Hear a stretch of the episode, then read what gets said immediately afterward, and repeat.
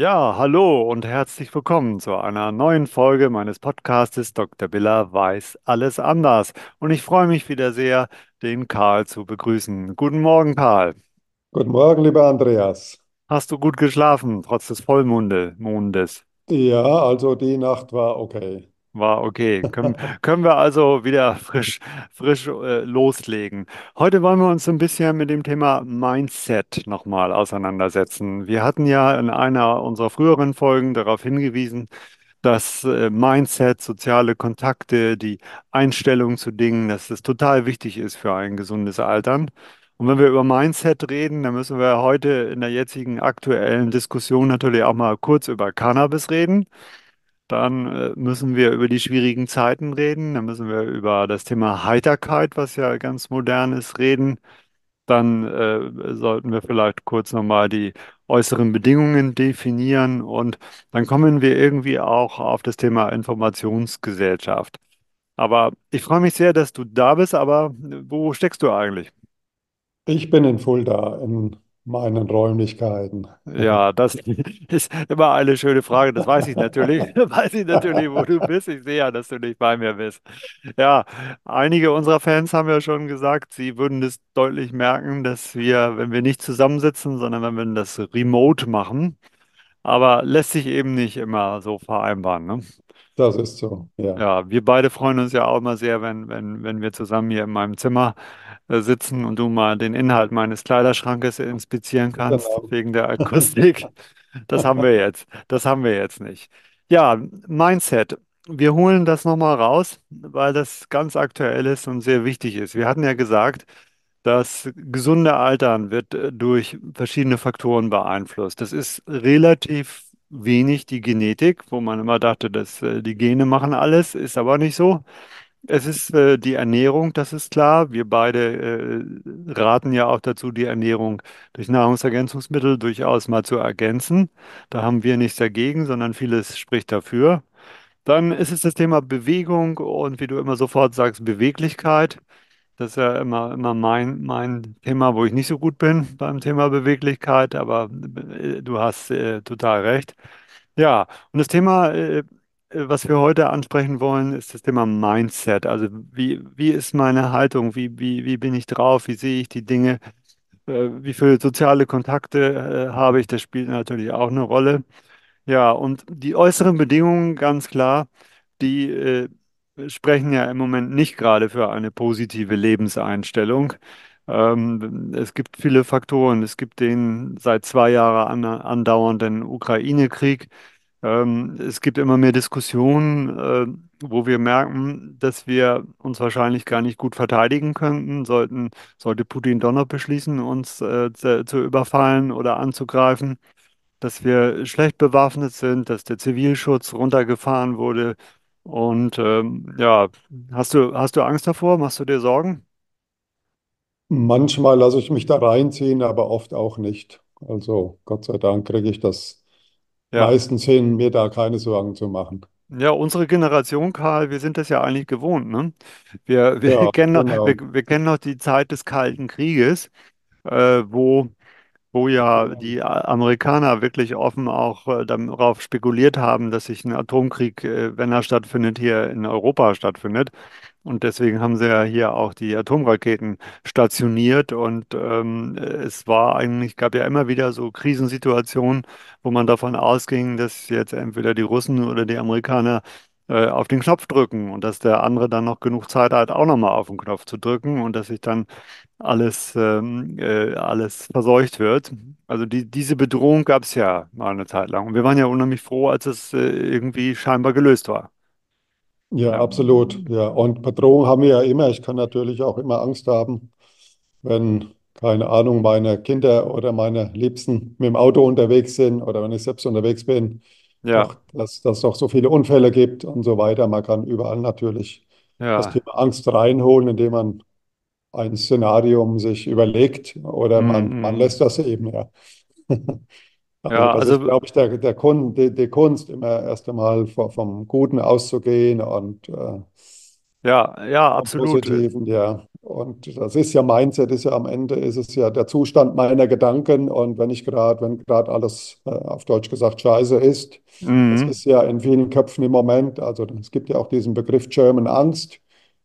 Und es ist natürlich, äh, Ja, wenn, wenn man jetzt mal irgendjemand in einem, in einem dritte Weltland nimmt und würde ihm unsere Probleme erzählen, dann, dann fragt er sich natürlich, ich muss gucken, wo ich heute was zu trinken herbekomme oder was zu essen. Ja, der wird dann unsere Probleme nur sehr bedingt verstehen können.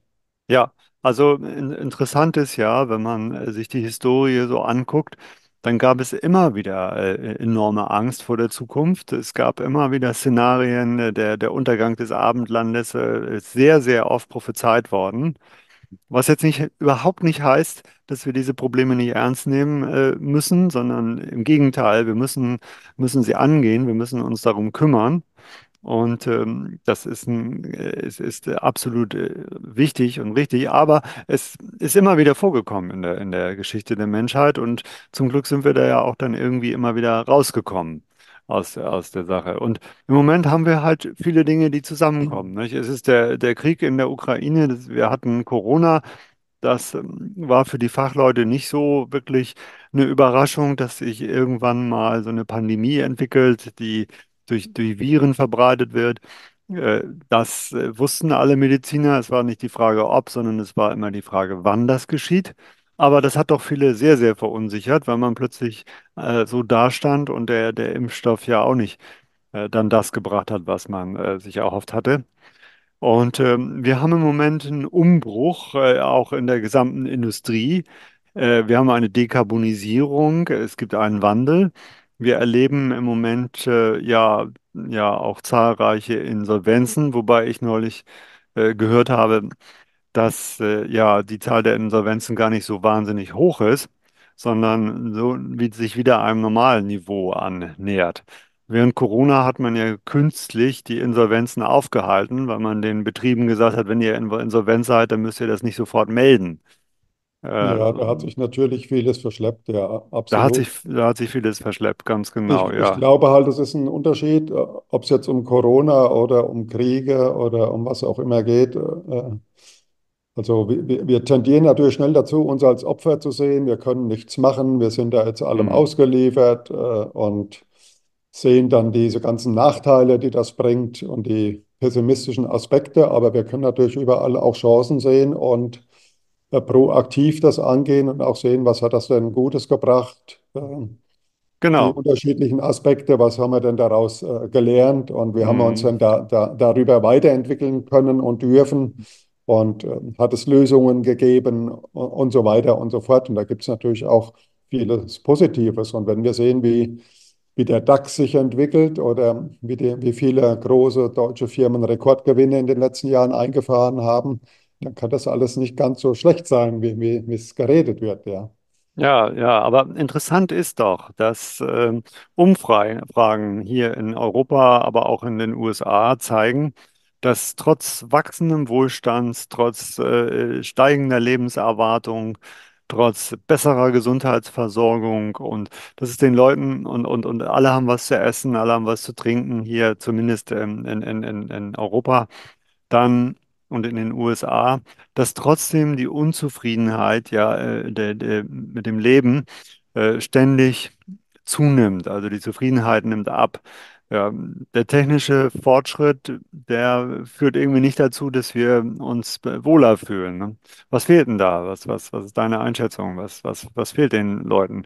Also ich glaube, dass es, dass, dass sich es nochmal verschärft hat, aber die Deutschen sind ja auch in den dicken Jahren waren wir nie ganz vorne dabei bei, äh, bei Glücklichkeitsmessungen. Ja, wenn man Ja. Län- äh, in Ländern Umfragen gemacht hat, da waren wir immer irgendwo im Ranking, was nicht zu unserem Wohlstand gepasst hat.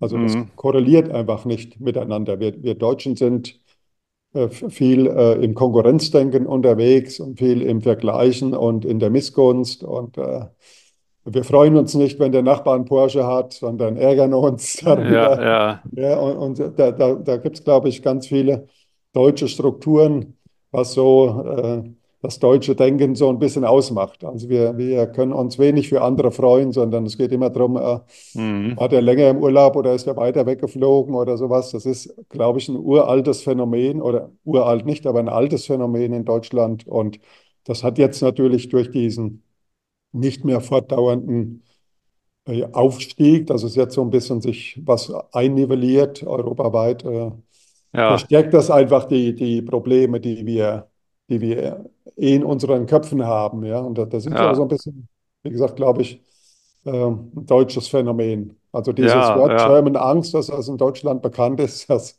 das sagt schon etwas aus. Das Ja, ist, das ist auch so wie, wie Kindergarten auch in genau, englischsprachigen Ländern äh, so genau. direkt äh, im, im Sprachgebrauch inzwischen. Ja, ja, The Ger German Angst. Und, äh, genau. ähm, und es kommen noch weitere Faktoren hinzu. Ich will das, will das noch erweitern. Ähm, ein äh, Problem ist im Moment natürlich auch das Thema Informationen. Nicht? Wir haben ja äh, enormen Zugang zu Informationen über das Internet. Jeder kann täglich über sein Handy irgendwie was nachsehen.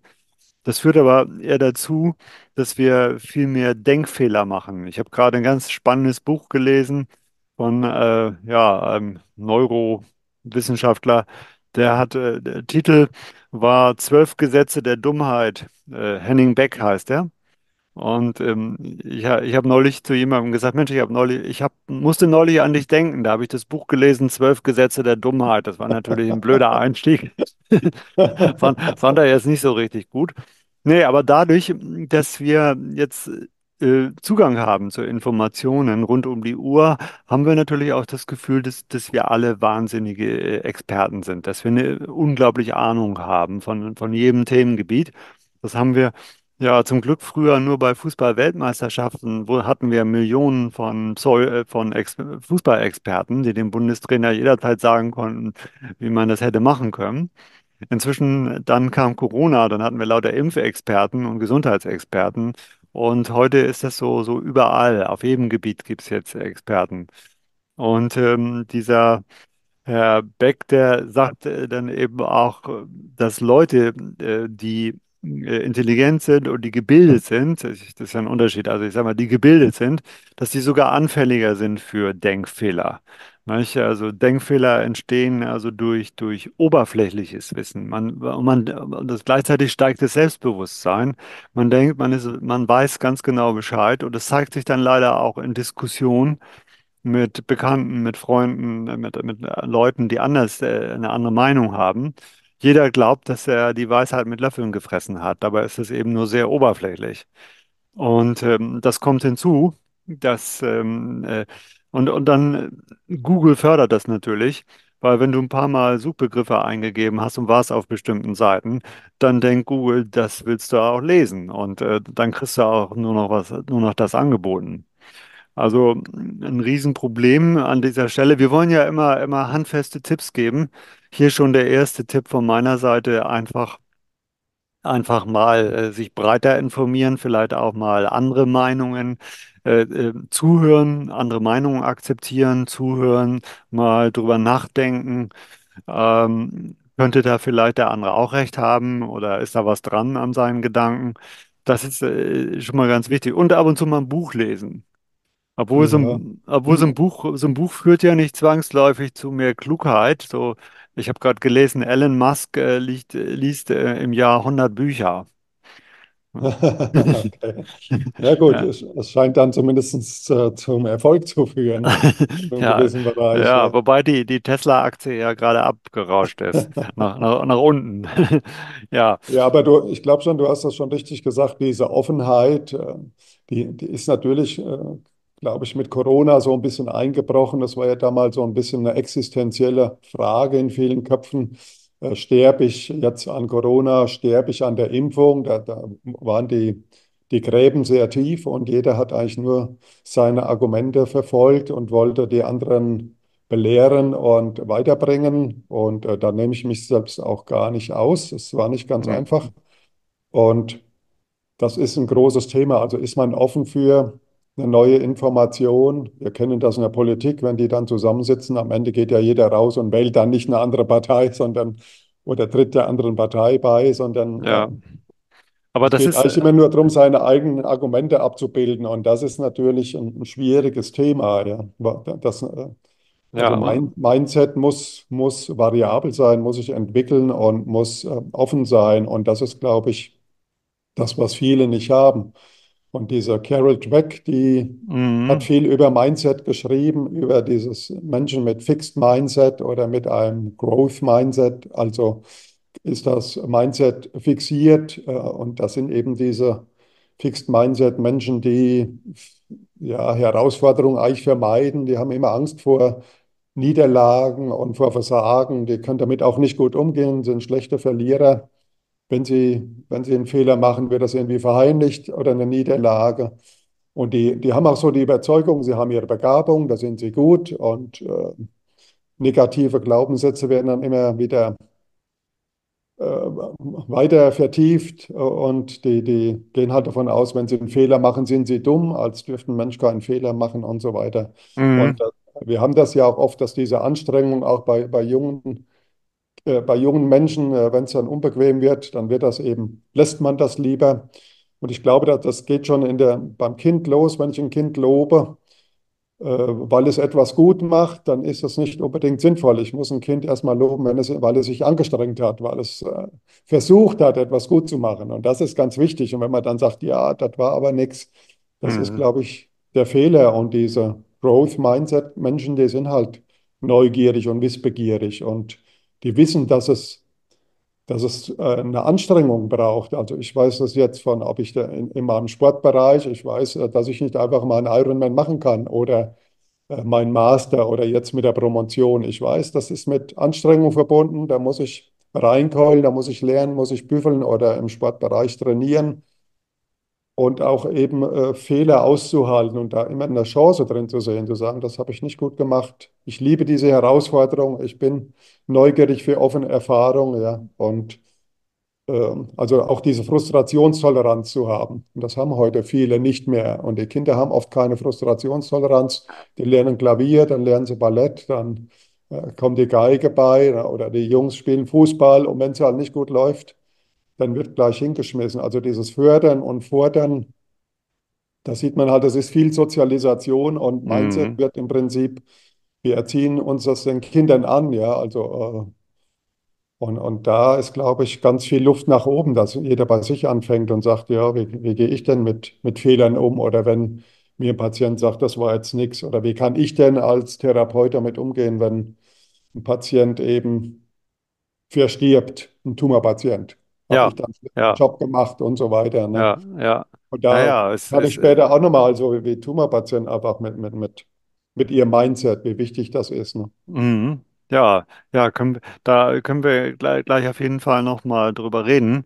Also, wir hatten gesagt, die Informationsgesellschaft, der, der Zugang zur Information macht uns gar nicht klüger, weil du leider immer nur das wieder liest, was deine schon vorhandene Meinung stärkt. Und ähm, es verbessert auch nicht die sozialen Kontakte, denn ich habe das auch so im Freundeskreis äh, erlebt, wenn es kontroverse Themen gibt, dann ähm, geht es hoch her, dann wird sie eher sehr emotional, weil jeder ja glaubt, er, er hat recht. Und äh, dann beim nächsten Mal, weil man dann doch die Freundschaft nicht gefährden möchte, wird das Thema dann totgeschwiegen und dann spricht man nicht mehr drüber. Aber jeder weiß natürlich, dass es da ist, dass es da einen Konflikt gibt. Und ähm, das ist, ist ja natürlich ganz schlecht. Wenn du nicht mehr drüber sprichst mit deinen Freunden und das ja, ja, ausklammerst, dann entfernst du dich irgendwie auch voneinander. Und das ist ja äh, nach meiner Einschätzung ähm, der höchste Wert, das Wichtigste, dass du, dass du einfach in einer Gruppe Menschen auf Augenhöhe begegnest und, und mit ihnen zusammen was erlebst. Ne? Das, das ist das, was, was uns Menschen ausmacht. Wir sind ja soziale Wesen. Und das ist auch immer ja. das, das, glaube ich, was, was jeder, der auf dem Sterbebett äh, äh, äh, liegt, dann auch sagt, ich hätte mich mehr um meine Familie, ich hätte mich mehr um meine Freunde kümmern sollen oder um meine Kinder und so, die, der soziale Austausch. Und wichtig ist Ja, es eben, geht halt, ja, die, dieses Anderssein auszuhalten. Ne? Also, ja, ja, dass ein Mensch anders, der darf eine andere Meinung haben, kann trotzdem mein Freund bleiben.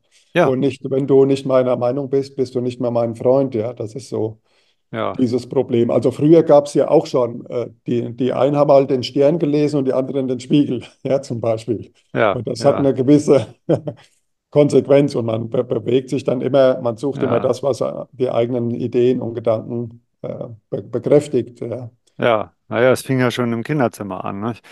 Fle Fle Fleischmann oder Märklin-Eisenbahn. Ja, ja. Das waren ja schon Gla Stimmt, ja. Glaubens, ja schon Glaubenssätze. Carrera oder Falla. Ja, ja. Das Ja, den, Puma oder Adidas, also das, ja, also ich meine, also da, da hört ja. natürlich auch der Spaß auf. Da hört der Spaß auf. Da, das muss man dann schon ernst nehmen. Zum, Ja, zum Glück ja. gibt es ja jetzt noch viel mehr Sportmarken. Das ist, ja- ist ja das Gute. Genau. Aber Das hat, Toleranz und so, das ist natürlich ein großes Thema, ja. Ja, ja.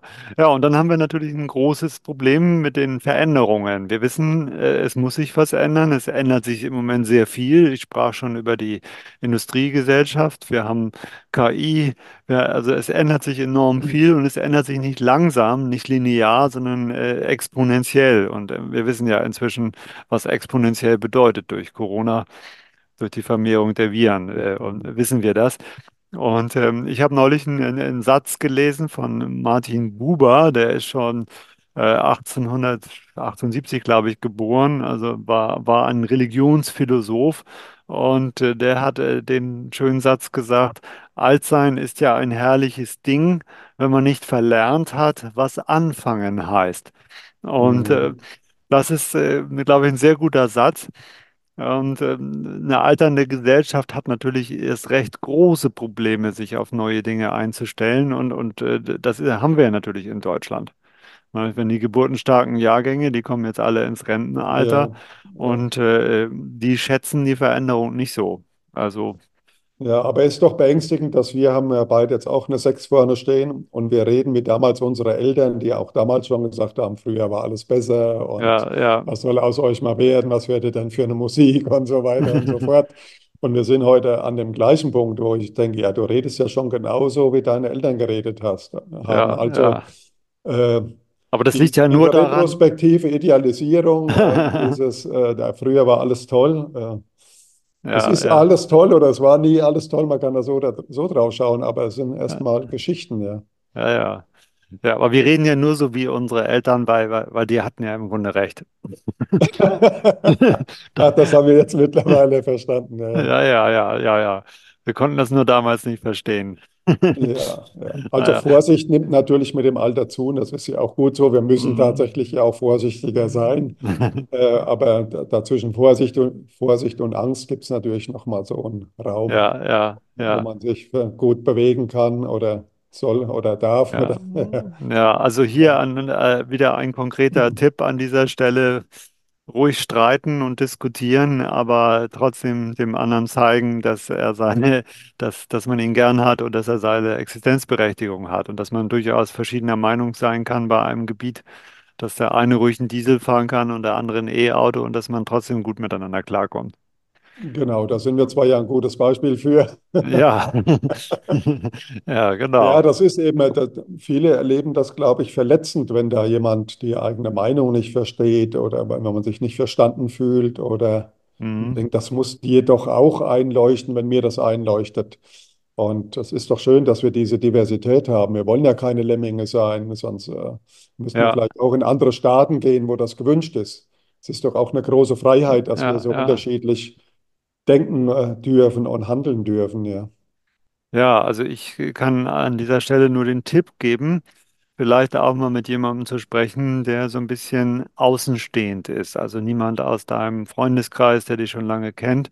Also ich leiste mir seit einiger Zeit Stunden mit einem Coach und äh, ich äh, bin begeistert davon, von diesen Gesprächen, weil der hat eine ganz andere Sicht auf die Dinge.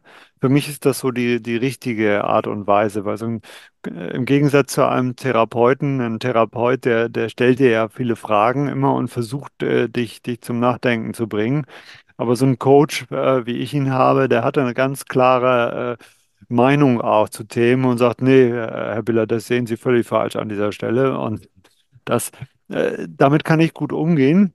Und ähm, der äh, führt mich auch immer wieder zurück, äh, regt mich an, gibt mir Hilfe und äh, ich glaube, dass das unheimlich gut ist. Äh, Ich, Karl, du machst ja den ganzen Tag eigentlich nichts anderes, ne, in deiner Praxis. Ähm, du hattest eben die Krebspatienten äh, erwähnt, die Leute kommen ja zum Heilpraktiker häufig, weil der deutlich mehr Zeit hat äh, als der Arzt. Und es geht ja nicht nur um äh, komplementäre Therapien, sondern man will ja auch einen Gesprächspartner haben. Man will ja auch äh, sich verstanden fühlen. Ne? Wie, wie, oder, oder sehe ich das falsch? Wie, wie läuft das bei Ja, dir? absolut. Das Mindset ist da natürlich auch ganz wichtig, ja. Also den meisten Tumorpatienten ist ja so, Die erste Frage ist, warum habe ich jetzt diese Krankheit bekommen? Und die stellt sich auch durchaus der Raucher, der jetzt seinen Lungenkrebs kriegt. Der stellt sich diese Frage, warum ich? Die anderen Hm, rauchen doch auch und kriegen es nicht. Oder der Alkoholiker, der dann eben seinen Speiseröhren- oder Magenkrebs kriegt. Ich kriege das auf diese, diese erste Aussagen, obwohl das wirklich auf der Hand liegt. Ja, also es ist schwierig, die Krankheit anzunehmen. Im Umfeld wird dann den Leuten immer gesagt, ja, du bist doch stark und du schaffst das und du bist doch ein Kämpfer. Und äh, hm, das ist auch etwas, was den Leuten eher auf den Schultern liegt. Und dann kommen die natürlich mit vielen Glaubenssätzen und sagen, ja, die Chemo, äh, ich kenne jemanden, die Chemo, die macht doch alles kaputt im Körper. Und man muss dann den Leuten klar machen, ja, der Krebs macht aber auch alles kaputt. Und wenn denn die Chemo reinläuft, kann ich immer auf diese negativen Aspekte schauen, was, und die, die gibt es ja, keine Frage. Oder ich schaue eben drauf, ja, wenn jetzt die Chemo reinläuft, die killt jetzt meine Krebszellen. Wir kennen ja diese Placebo- und Nocebo-Effekte. Und es ist eben wichtig, dass ein Patient hinter einer Therapie steht und dann nicht äh, dauernd sagt, äh, scheiß Chemo oder sonst was. Oder hm. egal welchen Weg er geht. Also das anzunehmen und dann auch da das richtige Mindset zu entwickeln und zu sagen, okay, ich habe jetzt diese Krankheit, zielorientiert zu bleiben. Und es ist auch Ja, ganz spannend, wenn ich einen Tumorpatienten frage, was ist denn dein Ziel? Also Ziele ist ja bei Mindset wichtig. Was ist denn dein Ziel jetzt, außer gesund zu werden? Also klar, die sagen, alles will gesund werden. ja. Wenn ich frage, warum willst du gesund werden? Und reich. Mhm. ja, ja, das kann man mit so einer Krankheit ja erstmal nicht. Das geht eher in die andere Richtung. Aber äh, warum will denn der Patient gesund werden? Und da kommt dann häufig nichts. Und da, da merke ich halt, wenn die, wenn die Tumorpatienten Ziele haben, Mhm. äh, dass das eine unglaublich starke Waffe ist. Ja. Ja, ja, Oh, ja, Und ich sehe also, das dann, diese, äh, bei der Chemo, ich sag, der, der Onkologe argumentiert ja oft auch damit, oder die Patienten kriegen dann einen, bestimmten Antikörper oder so, das Zeug ist ganz teuer und das kriegen sie. Und man weiß alleine, ähm, ob dir im Krankenhaus jetzt die, die Krankenschwester das Medikament auf das Nachtschränkchen stellt oder ob das der Chefarzt persönlich macht, wie viel das gleich besser wirkt, wenn ja, es dir der Chefarzt hinstellt. Oder wenn ja, der Arzt dir sagt, ich kenne das ja auch, dass die Patienten sagen, oh, mein Doktor hat mir was richtig Gutes aufgeschrieben, das war ganz teuer. ja, Ja, also da ist dann teuer wieder gut und so weiter. Also da ist eben unglaublich viel mit Glaubenssätzen unterwegs und mit äh, die einen Tumorpatienten, die zerbrechen halt daran, bekommen dann ihre reaktiven Depressionen und die anderen, die, die nehmen dann den Kampf auf. Und ich habe ja auch ganz viele, die sagen, mit ihrer Krankheit dann, äh, mir ging es noch, ich habe mich noch nie so gut gefühlt oder so lebendig gefühlt oder mhm. ich war noch nie so gut bei mir und so weiter wie jetzt mit dieser Krankheit. Also es ist eine Chance, es ist natürlich auch äh, eine mega Herausforderung. Ja, ja. Was, was machst du so alles denn? Also, äh, was ja eben so Anklang ist, du äh, rätst ja den Patienten nicht, nicht ab jetzt von der Chemo oder so. Das, das denken ja manche, also als, Überhaupt als, nicht, ja. denken ja manche so als Vorurteil, der Heilpraktiker, der macht alles mit Mistel und mit, mit Tee und so und äh, rät den Leuten ab, äh, Strahlen Mhm. von Strahlen und Chemotherapie. Das machst du ja absolut nicht. Es ist genau das Gegenteil häufig der Fall. Zu mir kommen unglaublich viele Leute, die, ich hatte alleine letzte Woche wieder zwei Patienten, die sich nicht operieren lassen wollen an ihrem Tumor. Ja, eine mit dem Mm, Darmkrebs, sie sagt, das lasse ich doch nicht operieren und das ist doch viel zu gefährlich. Und ihr dann klar zu machen, sie, es kann aber hier zum Darmverschluss kommen, dann müssen sie notoperiert werden und so weiter. Also viele kommen zu mir und wollen was naturheilkundlich machen und machen danach dann auch die Schulmedizin. Und ja, das ist das Spannende, dass sie das von mir dann natürlich nochmal anders annehmen können, weil die wissen, ich bin in Anführungsstrichen auf der anderen Seite. Ja, Wenn der, ja, wenn der Schulmediziner Ihnen dazu rät, zur Chemo, wenn ich sage, die Chemo ist gut und Sie haben hier riesen Heilungschancen oder mit der OP oder so, also äh, da müssten eigentlich ganz viele Onkologen, die die sagen, ja, die Heilpraktiker, wie du es schon sagst, die sind ja alles äh, ganz gefährlich und die, die nehmen uns die Patienten weg oder raten denen ab. Mhm. Äh, Ich berate meine Patienten immer so, als wären es meine Eltern oder meine Geschwister und ich würde keinem irgendwas raten, wa- was jetzt blöd Ja, wäre. Das wäre ja, auch weder rechtlich schlau. Im Gegenteil, ich mache dann immer Notizen und sage, ich habe den Patienten aufgeklärt, ich habe dringend geraten, eine Operation oder was auch immer zu machen, was jetzt äh, sinnvoll ist. ja, Und ähm, die Patienten lehnen das aber ab. ja. Da, bei mir ist es nur so, dass sie da nicht rausfliegen. Dass ich sage, okay, wenn sie das ablehnen, behandle ich sie nicht. Sowas mache ich nicht. Ich bin dann trotzdem für die da. Mhm. Aber ich habe eine klare Haltung und die ist natürlich auch naturwissenschaftlich äh, untermauert. Und äh, so, sonst würde ich da, sonst kann man diesen Job auch nicht machen. Ja, was machst du denn in Richtung Mindset, wenn, wenn du sagtest, wenn Patienten jetzt äh, äh, total verzweifelt sind? Ja, meine, also wir haben das ja oft, äh, dass der Patient, wenn er eine Krankheit hat, dass wir kann, also wir, wir denken digital, also alles ist krank oder mhm, alles ist gesund. Wenn ich Krebs, Krebs habe, habe ich Krebs, aber ich sage, ja, du hast den Krebs an dieser Stelle. Ich hatte das, glaube ich, auch schon mal erwähnt, dass ich den Leuten sage, ja, schau doch mal auf die guten Sachen, wenn ich frage, wie geht's dir heute? Ach, könnte besser sein. Dann sage ich immer, ja, könnte es auch schlechter sein. Was funktioniert denn alles noch gut? Ja, ich schlafe gut, ich kann essen, mein Mann hat mich noch nicht verlassen, ich sitze in der warmen Wohnung, wir haben Geld, äh, ich habe keine Schmerzen und so weiter. Also all diese positiven Dinge zu, zu schauen. Und äh, ich sage auch immer de, de, dem Patienten, wenn wir jetzt hier beieinander sitzen, äh, Gibt es, gibt es jetzt gerade ein Problem, dann hat er genauso viele Probleme wie ich, wenn er jetzt in die Achtsamkeit geht, in die Präsenz geht. Ich bin ja ein großer Fan von Eckhart Tolle, also jetzt nur zu beobachten, nicht zu bewerten, sondern einfach reinzuspüren in meinen Körper und zu sagen, es ist jetzt alles gut, du atmest, ich atme und so weiter. Also da gibt es keinen Unterschied. Das ja, sind ja nur das, die Gedanken dann, ja. Ja, das ist ja auch eine, eine wunderbare, das ist ja, auch eine wunderbare Technik, einfach wenn, wenn man äh, unter Ängsten leidet, nicht? Dass man genau, dann wirklich einfach nur vor sich hin atmet, die Situation wahrnimmt und, und sagt, ja, im Moment ist da überhaupt gar keine Bedrohung. Im Moment genau, fa fallen gar keine Bomben oder ich äh, bin gar nicht krank oder es, ich muss mir, im Moment habe ich, habe ich überhaupt gar kein Problem. Hm. genau, Mhm. genau. Also das ist, glaube ich, wichtig, dass der Patient äh, sich die positiven Dinge anschaut, dass er vielleicht ein Tagebuch führt, dass er kommuniziert, ist natürlich wichtig. Viele Patienten haben große Probleme mit der Kommunikation, die kriegen dann Krankenbesuch. Die Leute sagen dann, oh Mensch, ich habe gehört und das ist ja total schlimm. Also die Leute ziehen die Patienten noch runter und oft muss der Patient oder die Patientin muss äh, dann noch die Familie mit aufbauen, muss die Freunde mit aufbauen. Ja, das ist alles gut, er schafft das schon und so. Also ihre, Ja, ja. wir können ja gar nicht schwach sein, sondern das sind oft die Stärksten in dem System, sehe ich ganz häufig. Da ist schon viel auch ja, nahezu auf den Kopf gestellt, ja. Ah, das, das ist spannend, ja. ja, Ja, ja, was ich äh, auch als sehr hilfreich empfinde, ist ähm, der, der, das Thema, äh, äh, was ich in der Reha erlebt habe, dass du mit anderen Patienten zusammentriffst und wenn du dann mit den positiv gestimmten zusammentriffst, dann äh, erzählt man sich eben gegenseitig. Es gibt ja immer so Tage nach so einer OP, wo man sich mal schlechter fühlt, wo man plötzlich wieder Schmerzen hat. Und dann tauschst du dich aus mit den anderen und die anderen sagen, ja, das kenne ich, das, das ist normal, das habe ich auch gehabt und es wird wieder besser und danach geht es wieder aufwärts und so. Und plötzlich hast du gar keine Schmerzen mehr. Plötzlich ist alles weg und alles ist positiv. Und ähm, also das ist auch ein ganz wichtiger Tipp, dass man sich dann mit anderen Leuten austauscht. Und das sind ja auch so diese Selbsthilfegruppen. Das ist ja das Geheimnis dieser Selbsthilfegruppen, dass die Leute sich dann gegenseitig Mut machen. Ne? Und äh, da merkst du sofort, welchen riesen Einfluss so diese sozialen Kontakte haben. Also da ist beides möglich. Ich habe das ja auch in der Praxis. Ich habe ja in, Mhm. in meinem Infusionsraum mehrere Stühle und die Patienten gehen dann ins Gespräch.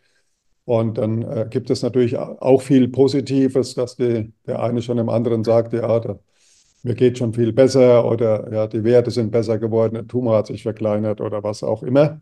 Ja, Aber es ist auch umgekehrt, wenn dann wieder mal gefragt wird, hier die Nachbarin, die habe ich jetzt schon eine Weile nicht gesehen, meine Stuhlnachbarin, was ist denn da los? Und ich sage, ja, die ist leider verstorben. Das gibt es natürlich auch. Und Ja. das gibt es natürlich auch in den Selbsthilfegruppen, wenn dann die MS-Patientin, die gerade die Diagnose bekommen hat, in die Selbsthilfegruppe geht und die sitzen da alle im Rollstuhl und sie denkt, ja, okay, die anderen sagen, ja, ja, bei mir ging das auch so los. Also Mhm. das hat auch beide, beide Wahrheiten. Stimmt, stimmt. Das äh, kommt natürlich auch hinzu. Also es kommt Mhm. da wieder darauf an, wie ich damit Ja, umgehe. ja, Ich kenne das auch von ja. Reha. Die einen kommen und sind total aufgebaut. Die Mhm. anderen sind total zerstört, weil sie eben da ungute Erfahrungen gemacht haben. Es ist wirklich wichtig auch, äh, glaube ich, sich mit den richtigen Menschen zu umgeben. Das ist aber wichtig. Ja, ja, stimmt. Das Also wenn du nur ja. mit, mit, mit äh, Pessimisten oder mit Leuten, Ja, die destruktiv sind oder bestimmte Meinungen, mit denen du eigentlich nichts anfangen kannst, die, oder die dir nicht gut tun, das ist dann auch wichtig zu sagen, du, das, das tut mir nicht gut. Absolut. Das ist ja das, was man auch lernt, so im, im etwas höheren Lebensalter, Mhm. dass man anfängt, so ein bisschen auszusortieren. Dass man Ja, unter, unterscheidet zwischen wirklich äh, Bekannten, die einem nicht gut tun und, und Freunden, die einem wichtig sind. Und ja, dann äh, kann man auch seine Zeit entsprechend einteilen, indem man eben mehr Zeit verbringt mit den Leuten, die einem gut tun und, und die positiv sind. Ja, Ja. absolut. Hm, Aber äh, als schönes Beispiel für das Thema Mindset äh, erzähle ich immer mal meine Erfahrung, die ich vor einiger Zeit mal gemacht habe. Da kam ich äh, in eine Landarztpraxis als Patient und es war im Wartezimmer eine schreckliche Luft. Es war total miefig und abgestanden. Ich habe erstmal das Fenster geöffnet und die Leute hingen alle so, so mit dem Kopf nach unten und warteten schon sehr, sehr lange. Und ich habe dann irgendwie mal dann meinen Nachbarn gefragt, ich sag, warten, wie lange warten Sie denn schon? Und dann kamen wir ins Gespräch und das Gespräch wurde dann, äh, weitete sich aus und dann sagte irgendjemand, ja, kenne ich Sie nicht auch schon irgendwo? Und so kamen wir dann ins Gespräch und zum Schluss war das eine muntere Runde. Und dann geht die Tür auf, kommt die Sprechstundenhilfe rein und, und sagt dann, so, Herr äh, Meier oder Müller oder Frau Meier, Müller äh, als nächstes. Und die dann, einen Moment bitte, ich muss das jetzt mal eben hören. Also vorher war sie so, war sie so genervt, äh, dass sie nicht rankommt und dass sie so lange warten muss. Und äh, in diese, dieses Gespräch hat dazu geführt, dass sie dann sagte, nee, jetzt habe ich im Moment noch gar keine Zeit, ich möchte noch gar nicht drankommen. Ich muss mich erstmal mit den anderen unterhalten. Und plötzlich war eine lebhafte Stimmung und jeder sprach mit jedem. Ne? Und das funktioniert immer. Das funktioniert immer. Das habe ich, wenn ich meinen Vater zum Augenarzt begleite, dann fange ich da Gespräche an und, äh, und jedes Mal ist das ein Erfolg. Ja, kann ich mir gut vorstellen. Ja, äh, das Gespräch. Ja, ähm, das waren, äh, da, danke für deine Erfahrung da aus der Praxis. Das ist, äh, ist sehr, sehr, sehr spannend.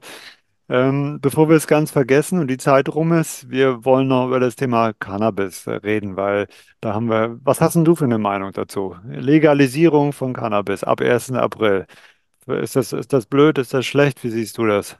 Ja, das ist wie mit allem. Das hat Vor- und Nachteile. Ich glaube, die Vorteile könnten überwiegen. Also Cannabis wird eh überall konsumiert und man ist dann mal raus aus dieser Beschaffungskriminalität und den ganzen Problemen. Also das, das sehe ich positiv. Ich glaube, dass Cannabis wie alle wie alle Drogen. Wir vergessen ja immer, dass äh, Alkohol und Zigaretten, das sind ja auch Drogen. Das wird ja in Deutschland, das ist ja, Rauchen ist jetzt nicht mehr so angesagt, aber Alkohol, das ist ganz normal. Äh, ich selbst trinke auch Alkohol, wo mir meine Tochter mit zusieht. Finde es aber unmöglich, wenn andere Eltern rauchen, während die Kinder dabei sind. Ja, aber wenn ich ein Glas Wein trinke, habe ich da gar keinen Stress damit. Ah. Also da sieht man wieder das eigene Mindset. So, ja. Ja, Und wenn man da ja. unterwegs ist, man könnte ja auch denken, ja, das, das macht man nicht. Wenn Kinder dabei sind, trinkst du keinen Alkohol. Das ist aber in Deutschland gang und gäbe. Ja, aber du trinkst ja Rotwein nur, weil Resveratrol da drin ist, ja. Ja, gut, ich begründe das medizinisch, aber so, und äh, wenn ich mir, mich, äh, mir jetzt vorstelle, dass da sitzt jemand und, und raucht halt nicht eine Zigarette, sondern ein, ein Cannabis-Joint Hm. und äh, die Kinder schauen zu, da habe ich da Bauchweh mit und es ist, glaube ich, auch relativ gut belegt, dass das kindliche Gehirn, das jugendliche Gehirn da wahnsinnige Schäden nehmen kann vom Cannabis. Am Ende macht es die Dosis und Cannabis ist sicherlich nicht mehr oder weniger verwerflich wie jetzt äh, der Alkohol. Ja, Zigaretten kommt natürlich der Boost der, der Droge noch dazu, denn meistens wird es ja dann geraucht, da hat man die, die Kombination. Ja, Aber ich glaube, dass man das äh, ruhig legalisieren kann. Man sieht in Holland, dass es äh, auch funktioniert und ich glaube, die haben da keine schlechten Zahlen damit.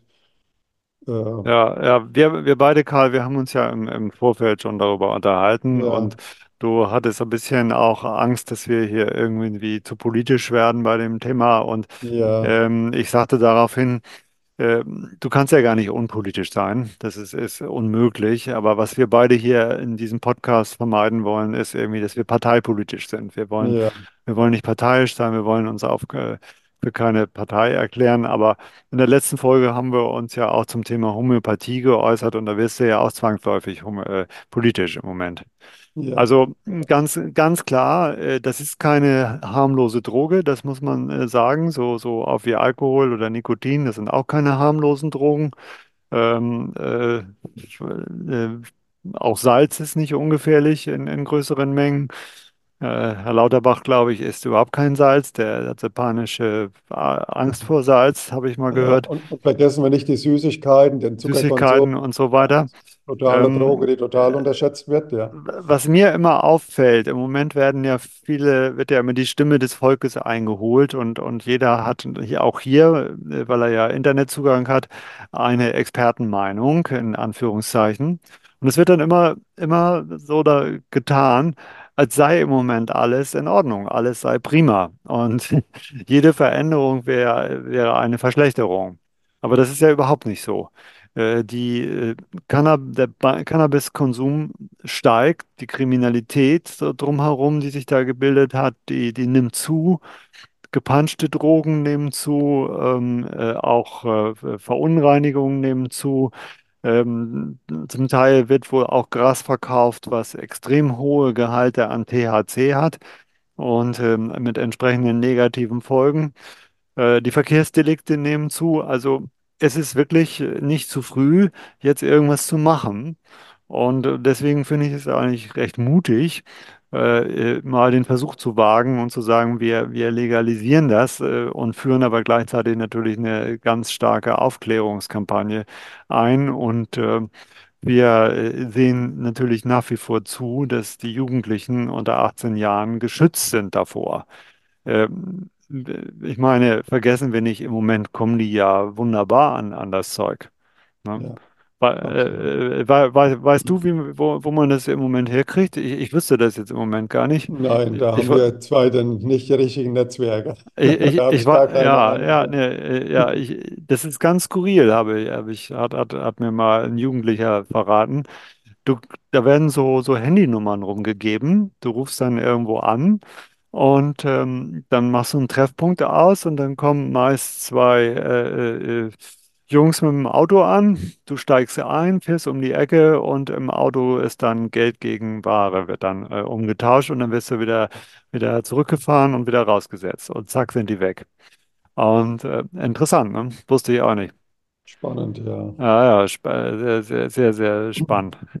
Also gut, ich denke, im Moment kann jeder, der, der will, sich das irgendwie beschaffen ohne Probleme. Und äh, von daher ist es ja nicht so, dass wir jetzt Idealzustände haben. Wir müssen was tun. Überhaupt nicht. Und ähm, hat ja, Cannabis hat ja auch wie der Alkohol, es hat ja positive Aspekte. Also erst, erst einmal setze ich ja CBD ganz oft ein bei Patienten, ja, Tumorpatienten und so weiter. Und äh, das ist ja eine ganz bewährte Geschichte.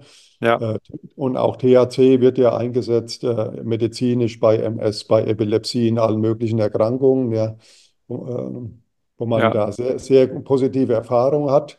Das muss halt standardisiert sein, die Do- Dosis muss stimmen. Und ich glaube, dass auch, ob, ob man sich abends entspannt beim Glas Wein oder beim Cannabis, ich habe nie geraucht und so, ich habe da jetzt keinen Zugang dazu, das äh, interessiert mich nicht wirklich, das Thema, mhm, aber solange nicht die Sucht da ist, dass ich es dann brauche jeden Tag, ja, ist das, ist das, glaube ich, alles in Ordnung. Der Umgang damit entscheidet dann. Und da ist natürlich gut, dass man aufklärt und dass man da ja. wach bleibt damit und das Gesetz ist ja dann auch nicht in Stein gemeißelt.